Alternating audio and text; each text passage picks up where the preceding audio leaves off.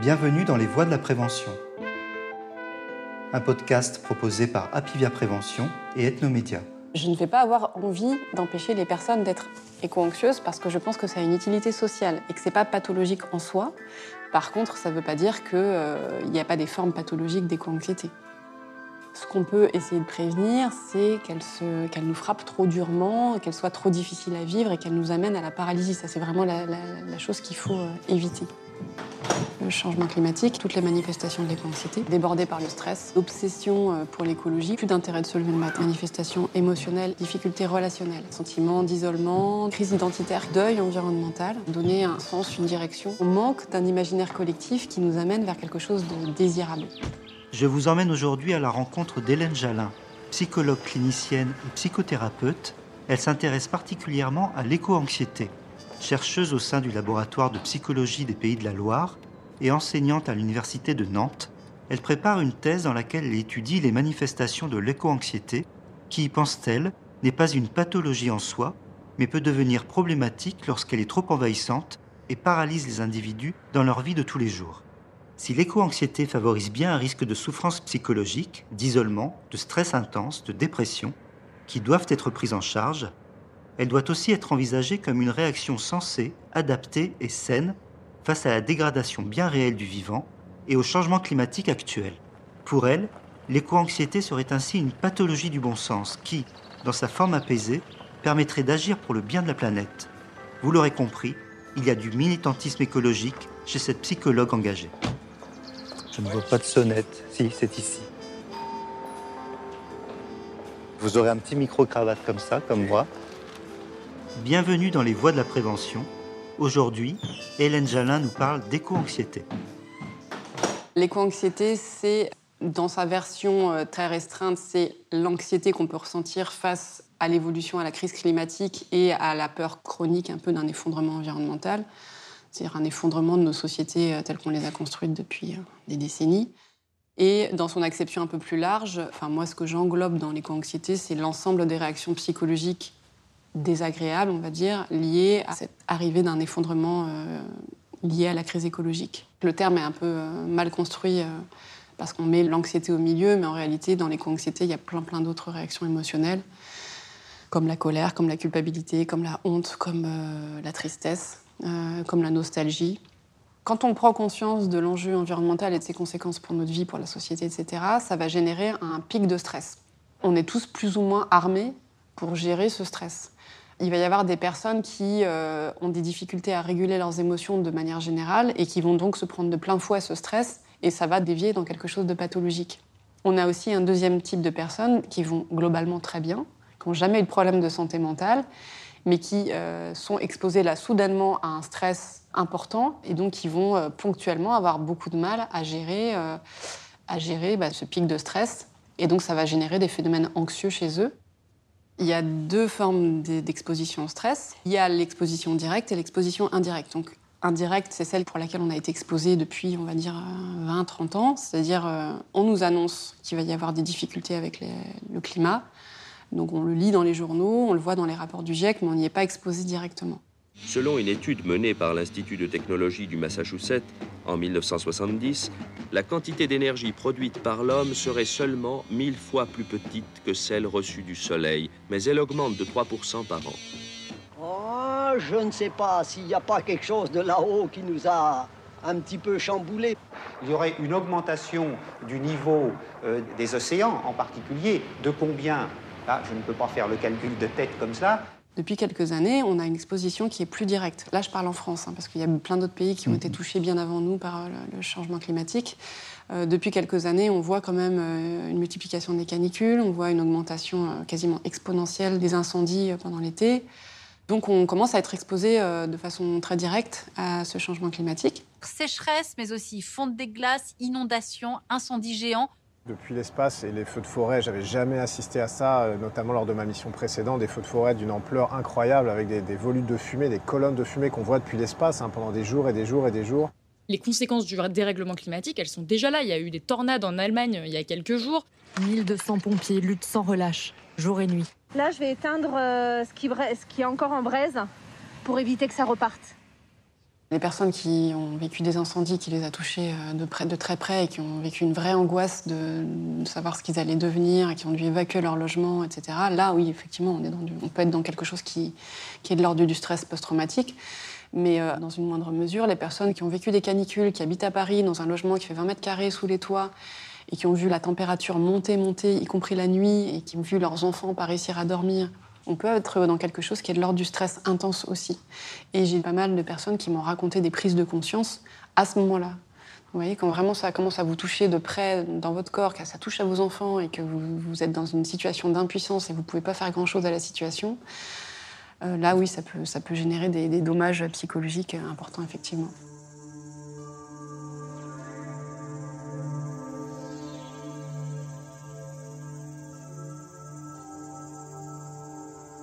Dans le cadre de la thèse, j'ai construit une échelle de mesure de l'éco-anxiété qui comporte en gros trois grandes familles de manifestations. Donc la première, c'est celle que j'ai déjà évoquée, c'est-à-dire les manifestations émotionnelles et leurs conséquences euh, somatiques. Donc là, effectivement, il y a euh, toutes les manifestations euh, de type anxiété, colère, culpabilité, tristesse. Et les manifestations somatiques, ça peut être difficulté à dormir, difficulté à avoir de l'appétit, et puis toutes les manifestations somatiques du type boule au ventre ou tension nerveuse. Ça, c'est la première grande famille. La deuxième grande famille, elle est très importante, elle est très très évoquée chez les personnes éco-anxieuses, c'est les difficultés relationnelles. Euh, les personnes éco-anxieuses sont encore minoritaires dans la société actuelle et elles peuvent avoir un sentiment d'isolement, d'incompréhension de la part de leurs proches. Elles ont souvent l'impression d'avoir compris quelque chose de majeur euh, pour, euh, bah, pour, pour notre société et de prêcher seul dans le désert. Et euh, ça peut être des difficultés avec les parents, avec euh, le milieu professionnel, mais ça peut être aussi euh, des difficultés qui les touchent de très près, de type le conjoint qui comprend pas et qui a envie de continuer à prendre l'avion pendant les vacances et qui a envie de continuer à manger de la viande tous les repas. Et puis la troisième grande famille de manifestations, elle se manifeste surtout quand on a bah, la prise de conscience et ce qu'on appelle le choc initial, qui peut durer parfois des semaines, des mois, voire des années. C'est-à-dire qu'on on, croit tellement pas à ce qu'on a compris qu'on a une boulimie d'informations, qu'on va aller chercher de partout ces informations et qu'on va y consacrer euh, euh, une grosse partie de notre vie. Et euh, donc il peut y avoir une omniprésence de ce sujet-là, de cette thématique-là dans nos vies qui peut parfois confiner au- à quelque chose qui se rapproche du burn-out. Au début, utilisé le terme d'obsession, puis ça se rapproche trop de, certains autres termes plus pathologiques, mais on est vraiment dans une omniprésence de cette thématique-là. Et on peut en arriver aussi à, par exemple, à faire le tri dans nos relations euh, pour ne choisir que les personnes qui sont sensibilisées aussi, parce que ça devient trop difficile pour nous de parler à des personnes qui ne le sont pas. Donc il peut y avoir une grosse euh, remise en question d'une grande partie de nos modes de vie, en fait. Mais ça, ça peut être bénéfique pour la personne. À quel moment ça switch À quel moment ça, engendre un mal-être et, euh, un, un problème de, de santé mentale, en fait? Ça peut devenir problématique quand on arrive à quelque chose qui est euh, trop radical et qui va bousculer nos vies en lui enlevant en fait tout ce qui faisait son côté agréable. En fait, pour résister à un certain niveau de stress, on va avoir besoin d'avoir des soupapes de, sécu- enfin de, de déchargement, en gros, en ayant par exemple une vie sociale, en ayant faisant du sport, en ayant des loisirs. Quand on arrive dans cette espèce d'obsession euh, pour l'écologie, on peut se dire Ok, j'ai plus besoin de ces amis-là parce qu'ils me confrontent trop euh, au niveau de mes nouvelles croyances, de mes nouvelles compréhensions du monde. Je vais arrêter de faire du sport parce que je vais plutôt choisir d'aller militer. Et puis, euh, tout ce qui euh, avant pouvait être de l'ordre d'un loisir qui me faisait du bien, bah, c'est maintenant anecdotique, ça n'a plus d'importance par rapport à mon combat. Dans ces cas-là, les personnes glissent insidieusement vers quelque chose qui euh, va les conduire à un burn-out. D'ailleurs, on constate de plus en plus qu'il y a des phénomènes de burn-out militants. Et en fait, elle n'a plus toutes ces soupapes de sécurité qui lui permettent de, bah, continuer à vivre et à, et être pas trop mal dans leur tête. À mes patients qui, euh, qui sont un peu trop radicaux, euh, et, en fait, ça, les fait, ça finit par les faire souffrir sans qu'ils s'en rendent compte. Je leur dis, par exemple, pour leurs amis, OK, ces amis-là ne sont pas sensibilisés comme vous l'êtes.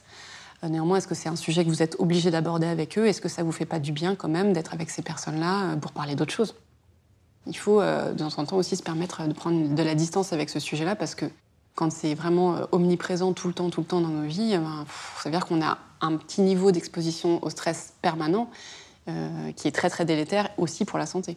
Figurez-vous qu'il y a une étude suédoise qui est sortie il y a un mois et demi qui dit que l'acte le plus écologique, c'est ne pas avoir d'enfants. Ça représente en équivalent CO2 par an 40 voyages en avion transatlantique. Sachez que si vous n'en avez pas, vous pouvez aller par an 15 fois en Australie chasser le kangourou en 4x4 diesel. Vous êtes plus écolo que... À quel moment les gens vous consultent à quel... Mm. Vous consultent un psychologue À quel moment ils font le pas? Il y a en fait les deux extrêmes de l'éco-anxiété qui sont pathologiques. Donc le premier extrême, c'est l'extrême qu'on appelle la paralysie. C'est-à-dire, on vient de prendre conscience de cette réalité, on a une impossibilité à l'intégrer sur le plan émotionnel et ça nous paralyse. Moi, j'ai des personnes éco-anxieuses qui sont tombées dans une, forme dépressive d'éco-anxiété, c'est-à-dire qu'elles n'arrivaient plus du tout à se mobiliser, à se lever le matin, à, prendre soin de leurs enfants. Elles étaient euh, dans vraiment des idées noires un peu euh, régulières. Elles trouvaient plus de sens dans leur travail non plus. Ça, c'est quelque chose dont j'ai pas parlé, mais qui est vraiment très récurrent. Et donc, elles voyaient plus d'intérêt de se lever le matin. Euh, Quand on en est là, il faut venir consulter. Comme on change complètement de braquet, de manière de voir le monde, euh, du fait de cette prise de conscience-là, euh, on peut avoir une crise identitaire qui est complètement, enfin, qui est difficile à, traverser. Euh, donc, on a pour ces problématiques de crise identitaire pas mal d'outils, notamment basés sur les thérapies cognitives comportementales, qui peuvent être mobilisés et qui peuvent aider la personne à, donc, à traverser cette période difficile. On parle aussi de deuil environnemental. C'est un terme qui est pas mal utilisé par les, par les psychologues qui travaillent sur ces sujets-là, Euh, c'est-à-dire euh, bah, aider la personne à traverser en fait euh, ce qu'on appelle un deuil, c'est-à-dire le deuil de, notre vision de la vie d'avant, le deuil de notre espoir que la vie allait toujours être, enfin la société allait nous offrir une vie qui était de, plus en plus positive. Et alors, ce qui marche très très bien pour les personnes éco-anxieuses, c'est de trouver un moyen de les mobiliser et de passer à l'action. Donc, pour ces personnes qui sont dans la paralysie, d'essayer de trouver quelque chose dans lequel ils peuvent s'investir et qui va leur euh, donner un sens, une direction, et aussi peut-être un peu d'espoir, et aussi peut-être un réseau euh, social de personnes qui sont aussi sensibilisées qu'elles et qui vont leur permettre de se sentir moins seules. L'extrême euh, opposé, c'est quand on se crame en fait par nos actions. On est trop engagé sur le plan militant, on, on oublie effectivement toutes ces formes de loisirs et on en arrive à être débordé par le stress avec des risques de, de potentiel de burn-out militant. En général, les personnes qui sont dans cette extrémité-là viennent moins consulter. C'est plutôt les- le premier type qui vient consulter. Vous n'avez pas évoqué les, les pratiques de reconnexion à la nature.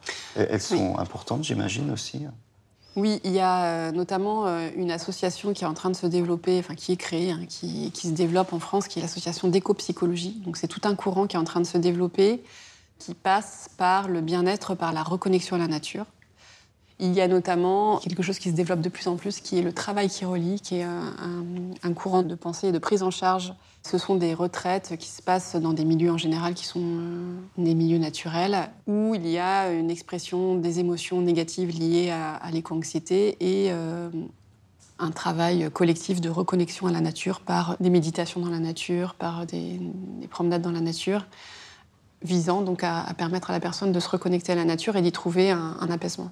Le travail qui relie, par exemple, est très associé avec toute la mythologie euh, amérindienne, avec des populations, euh, donc des Indiens d'Amérique, qui étaient très très connectés euh, à la nature et qui euh, y trouvaient tous leurs dieux et euh, toutes leurs formes de spiritualité.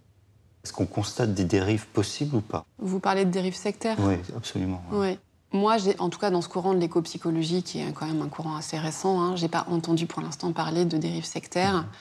Euh, après, de dire que ça n'existe pas, j'en, sais rien. Euh, la sylvothérapie, c'est quelque chose qui est euh, ce qu'on appelle les bains de forêt. hein. c'est, tout un courant qui est issu d'une pratique qui existe au Japon originellement. En soi, ça n'a pas de possibilité de dérive sectaire, c'est juste d'emmener les gens dans la forêt et de, voilà, d'avoir quelques pratiques en lien avec les arbres. Ça, c'est une pratique, la sylvothérapie, qui est quand même étayée par le fait, par certaines études qui disent que voilà, une présence prolongée dans une forêt euh, va engendrer davantage de bien-être. Donc ça, c'est étayé par des données euh, scientifiques. Si à la limite la personne pense et a besoin de penser qu'il se passe quelque chose entre elle et l'arbre et que ça l'aide à aller mieux, à la limite, où est le problème? Et donc, si elle a besoin de croire au fait qu'il y a quelque chose qui passe entre elle et l'arbre et que ça fonctionne, j'ai pas d'avis à donner là-dessus, mais je sais que ça apporte du réconfort à, à beaucoup de personnes. Après, c'est des choses auxquelles on adhère ou on n'adhère pas. Moi, je suis éco-anxieux parce que j'aime la nature, les animaux, la terre. Donc là, vous vous dites un petit séjour à Center Park, le bungalow premium isolé, le matin on voit des lapins courir, il irait mieux. Sauf que non. Après, est-ce que l'éco-anxiété est une maladie mentale ou juste une forme de réalisme? En psychopathologie, on va considérer comme pathologique une anxiété qui est irrationnelle. Euh, donc, par exemple, si on considère sous nos latitudes qu'on ne peut pas être dans la même pièce qu'une araignée, les araignées n'étant pas réellement dangereuses, encore une fois sous nos latitudes, on peut considérer qu'on est dans une peur qui est irrationnelle.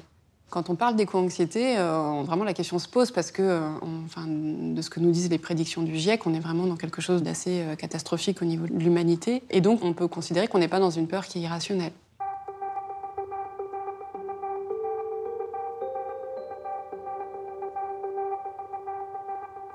On parle de plus en plus d'une anxiété qui est adaptative qui est une anxiété qui va nous amener collectivement vers la prise de conscience et vers le, changement collectif de nos comportements. Je ne veux pas avoir envie de prévenir l'éco-anxiété puisque je considère qu'elle est adaptative et qu'elle va avoir son utilité au niveau de la société. Ce qu'on peut essayer de prévenir, c'est qu'elle nous frappe trop durement, qu'elle soit trop difficile à vivre et qu'elle nous amène à la paralysie. Ça, c'est vraiment la chose qu'il faut euh, éviter. Si on est tous un peu éco-anxieux, eh bien c'est là qu'on va tous se mettre collectivement à l'action et changer nos comportements euh, pour, euh, bah, pour faire évoluer la société, pour qu'on limite la casse en termes de changement du climat. On manque d'un imaginaire collectif qui nous amène vers quelque chose de désirable. Euh, il faut collectivement qu'on imagine un monde d'après positif, dans lequel on aurait fait la transition écologique et dans lequel eh bien, tout le monde irait mieux. Parce que il ne faut pas non plus voiler la face, le monde qu'on nous propose à l'heure actuelle, ce n'est pas un monde qui nous met en bonne santé mentale pour se prémunir d'être trop dans une forme angoissante d'éco-anxiété, euh, le secret que tous les psys euh, ont, c'est vraiment l'action. C'est-à-dire il faut, euh, à l'échelle individuelle, trouver des modes d'action, son fil rouge à soi, qui va faire baisser notre niveau d'angoisse.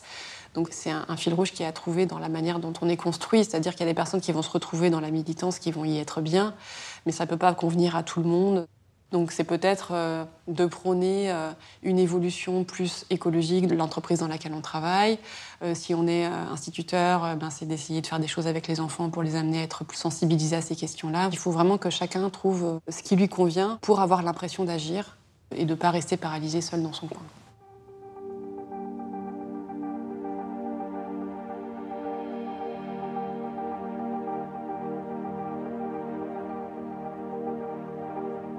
Quand on parle du changement climatique et de la crise de la biodiversité, hein, tout ça, ça touche à la nature qui est euh, notre environnement et qui est euh, notre milieu de vie. C'est comme si on allait euh, progressivement s'enfermer dans une espèce de cage où le monde allait devenir complètement hostile. La nature, c'est quelque chose qui est apaisant. Par exemple, une exposition à un environnement naturel a tendance à permettre de calmer davantage en tout cas plus rapidement, un stress euh, provoqué dans une condition expérimentale, donc d'apaiser plus rapidement le rythme cardiaque, etc. Et puis, euh, il y a des études qui montrent par exemple qu'il y a un lien entre le bien-être et la distance entre son logement et le premier arbre ou la première forêt. Donc ça. Il y a aussi d'autres études qui montrent que euh, l'exposition à une, source d'eau, par exemple un lac, une rivière, etc., avait des possibilités apaisantes. La nature, si elle change, elle devient quelque chose qui est menaçant et elle va nous menacer dans notre chair, dans, euh, dans ce qu'on a de plus cher, en fait, qui est notre lien à notre écosystème. Il y a des chercheurs qui ont parlé de ce qu'on appelle l'immortalité symbolique, c'est-à-dire le fait que nous, humains, on supporterait l'idée de la mort parce qu'on sait qu'il y a dans l'humanité une forme d'immortalité symbolique, dans le sens où nos enfants vont nous survivre et que la nature qui nous entoure va nous survivre. Donc dans l'éco-anxiété, on touche à cette notion d'immortalité symbolique dans le sens où nos enfants sont menacés et où la nature, le milieu dans lequel on vit, est menacé. Et ça, ça touche à de l'inconscient collectif. C'est difficile hein, d'aller euh, étudier cette, euh, cette mm. question-là, mais euh, en tout cas, instinctivement, ça me parle beaucoup. en fait, on manque d'un imaginaire collectif qui nous amène vers quelque chose de désirable. il faut collectivement qu'on imagine un monde d'après positif la prévention de l'éco-anxiété, elle est peut-être collective, elle est peut-être d'essayer de trouver des, formes de, vie qui soient désirables et qui soient à basse empreinte carbone. Hélène Jalin a fait référence au mouvement de l'éco-psychologie et à des expériences d'interconnexion avec la nature sur lesquelles vous pouvez vous informer sur le site éco-psychologie.com et sur le site asso-rafu.com. J'attire votre attention sur le fait qu'il est important de consulter des sites de référence et des psychologues diplômés avant de vous engager dans des parcours thérapeutiques non conventionnels. En soi, renouer avec la nature en s'enivrant d'odeurs forestières ou en faisant des câlins aux arbres ne fera de mal à personne. Mais la prise en charge d'un trouble psychologique doit être encadrée par des professionnels de santé. Votre médecin ou votre psychologue pourra vous aider à faire le tri entre des dérives thérapeutiques, qui malheureusement existent, et des pratiques thérapeutiques alternatives encadrées par des connaissances médicales et psychologiques fiables. Ils pourront aussi vous conseiller dans le choix, par exemple, d'un atelier de travail qui relie qu'Hélène Jalin a évoqué dans ce podcast et qu'elle anime elle-même. Le site de la mission interministérielle de vigilance et de lutte contre les dérives sectaires, mivilude.intérieur.gouv.com, met à disposition du public une série de critères pour démasquer charlatans et pseudothérapeutes qui cherchent avant tout à avoir une emprise mentale sur les personnes qui font appel à leurs services.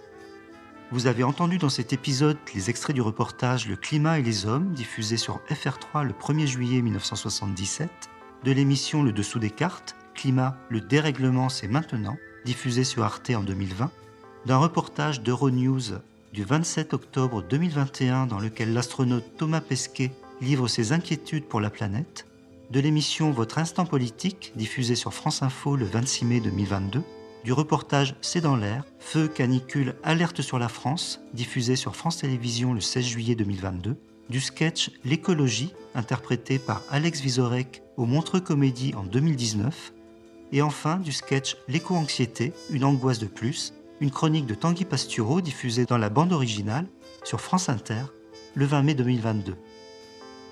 Merci de nous avoir accompagnés dans cet épisode des Voix de la Prévention, un podcast proposé par Apivia Prévention et Ethnomédia. Auteur Jean-Christophe Moine, avec Séverine Rolly à l'enregistrement et David Trescos au mixage. Continuez à vous informer sur le site apivia-prévention.fr. N'oubliez pas de vous abonner à notre podcast et de le partager. Et surtout, prenez soin de vous.